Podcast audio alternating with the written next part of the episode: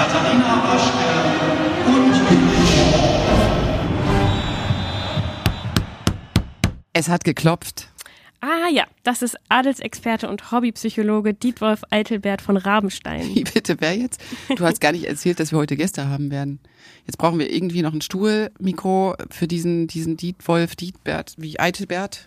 Nee, der bleibt nicht lange. Der bringt mir nur kurz die neuesten Zeitschriften von Adel Exklusiv und die Royale Frau vorbei. Ich fahre ja über Ostern weg und da brauche ich noch ein bisschen Lesestoff. Sowas liest du? Und überhaupt, wo hast du denn diesen Eitelbert aufgetrieben? Ich habe das Gefühl, ich sitze hier heute vor einer fremden Person, Judith. Wie lange kennen wir uns jetzt schon? Drei Jahre? Hm. Und kurz vor Freitag erfahre ich diese Dinge über dich.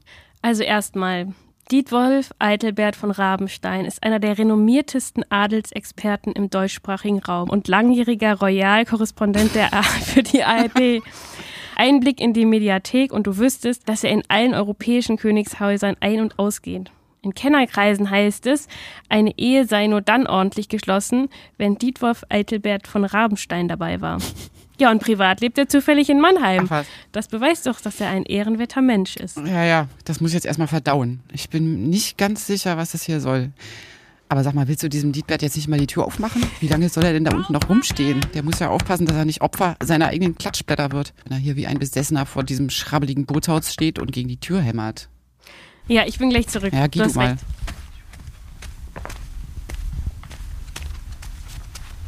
Sag mal, Julian, verstehst du das?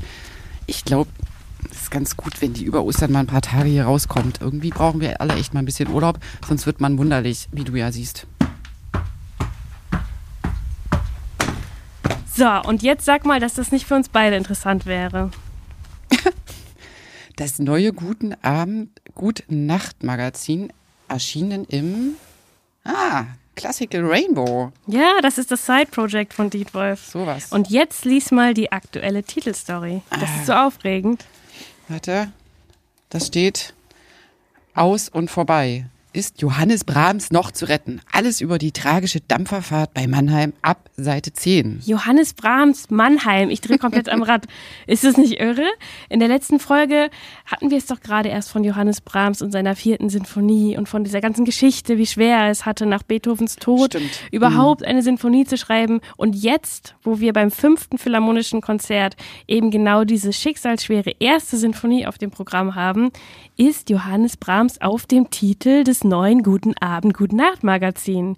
Hey, ich glaube da nicht nur an Zufall. Komm, gib mal das Magazin her. Hier steht, wie alles begann.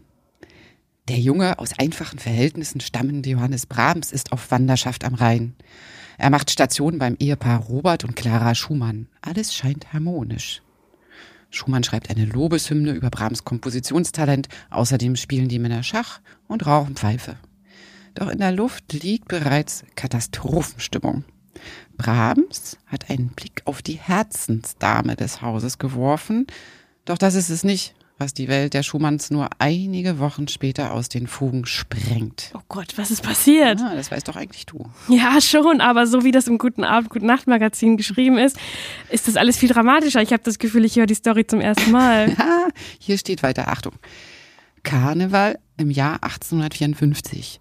Die Straßen voller angetrunkener Narren, aber da ist einer, der ein klares Ziel verfolgt. Er hat sich unter das bunte Treiben gemischt und verschwindet in der Menge.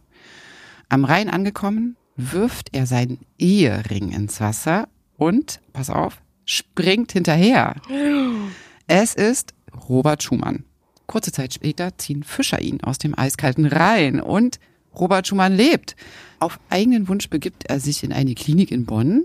Und jetzt stell dir vor, zehn Monate nach Schumanns Selbstmordversuch zieht Brahms, der bislang am Schadowplatz Nummer 16 in Düsseldorf gewohnt hat, bei den Schumanns in die Bilkerstraße ein. Krass, das wusste ich jetzt echt noch nicht. Nur Hilfsbereitschaft? Keine Ahnung, ja. Nee, da war doch Liebe im Spiel, oder? Auch bei Clara? Lies mal weiter. Ja, ich lese mal weiter. Also, pass auf. Jetzt wird's richtig spannend. Clara war zu dem Zeitpunkt schon wieder schwanger.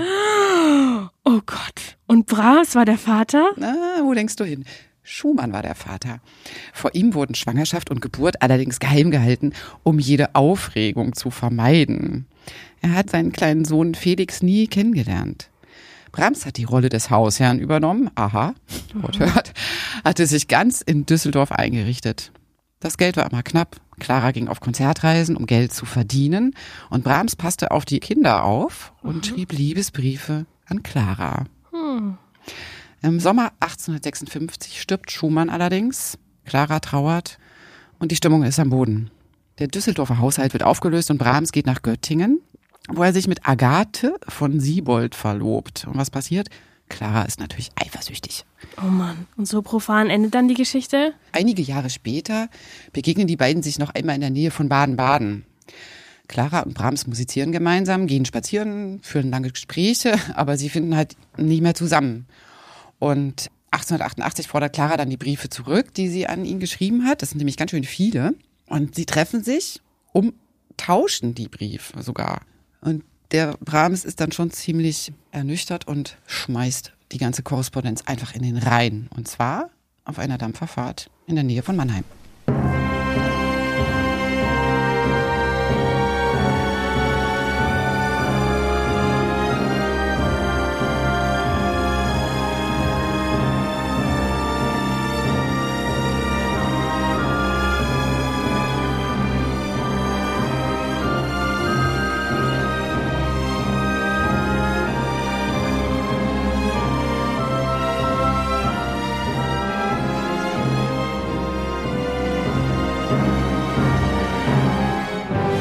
Das ist sie also, die erste Sinfonie von Brahms. Ganz schöner Sprung, den wir jetzt gemacht haben, oder Judith?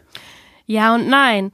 Tatsächlich hat Brahms die Sinfonie im September 1876 abgeschlossen, nach eben diesen ewig langen 22 Jahren.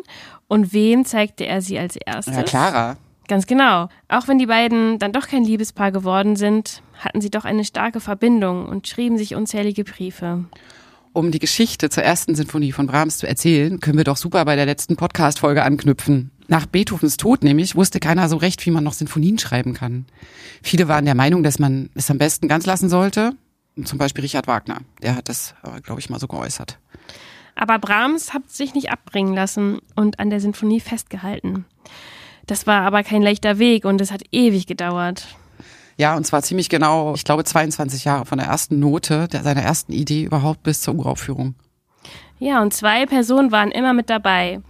Clara als wichtige Ratgeberin und Beethoven mal als Inspirationsgeber und mal als Spukgespenst. Es gibt da tausend Anekdoten, Mhm. zum Beispiel, dass Brahms in seinem Apartment so eine Büste von, von Beethovens irgendwie, ich glaube, nicht auf dem Klavier, aber so auf dem Schrank oder so stehen hatte, so dass er, wenn er selbst am Klavier saß, immer oh, in seinem Nacken den, Blick Beethoven von hatte. Beethoven gespürt hat. Ja. ja genau.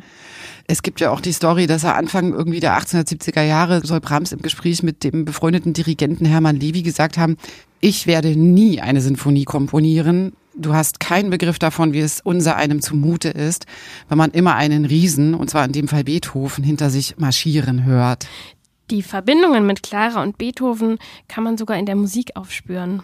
Lass uns erstmal ein Clara-Thema anhören.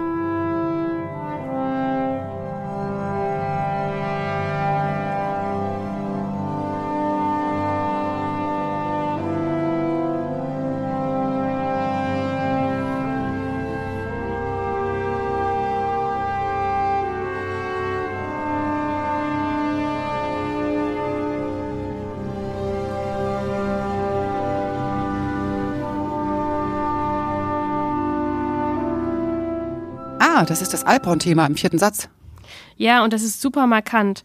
Das kann man auf jeden Fall richtig gut wiedererkennen, wenn man die Sinfonie im Konzertsaal hört. Brahms hat das Thema 1868 als Geburtstagsgruß an Clara geschickt, stimmt, ne? Also wenn ich das richtig in Erinnerung habe. Und dann hat er nämlich noch was Schönes dazu geschrieben. Hoch auf dem Berg, tief im Tal, grüß ich dich viel tausendmal. Hm, schön. und nach diesem Alphorn-Thema kommt dann Beethoven ziemlich eindeutig um die Ecke. Hör mal, ob du das kennst.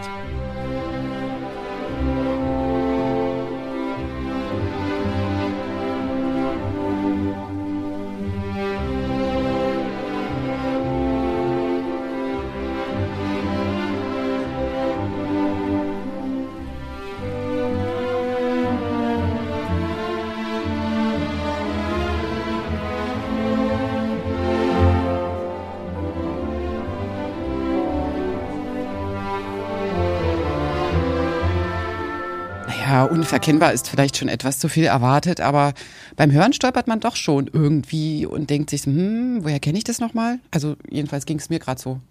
Ja, das ist das Freudenthema aus Beethovens Neunter. Ganz leicht abgeändert, aber nur so, dass, wie Brahms selbst gesagt hat, jeder Esel hört, dass er sich hier tierisch an seinem großen Vorbild abgemüht hat.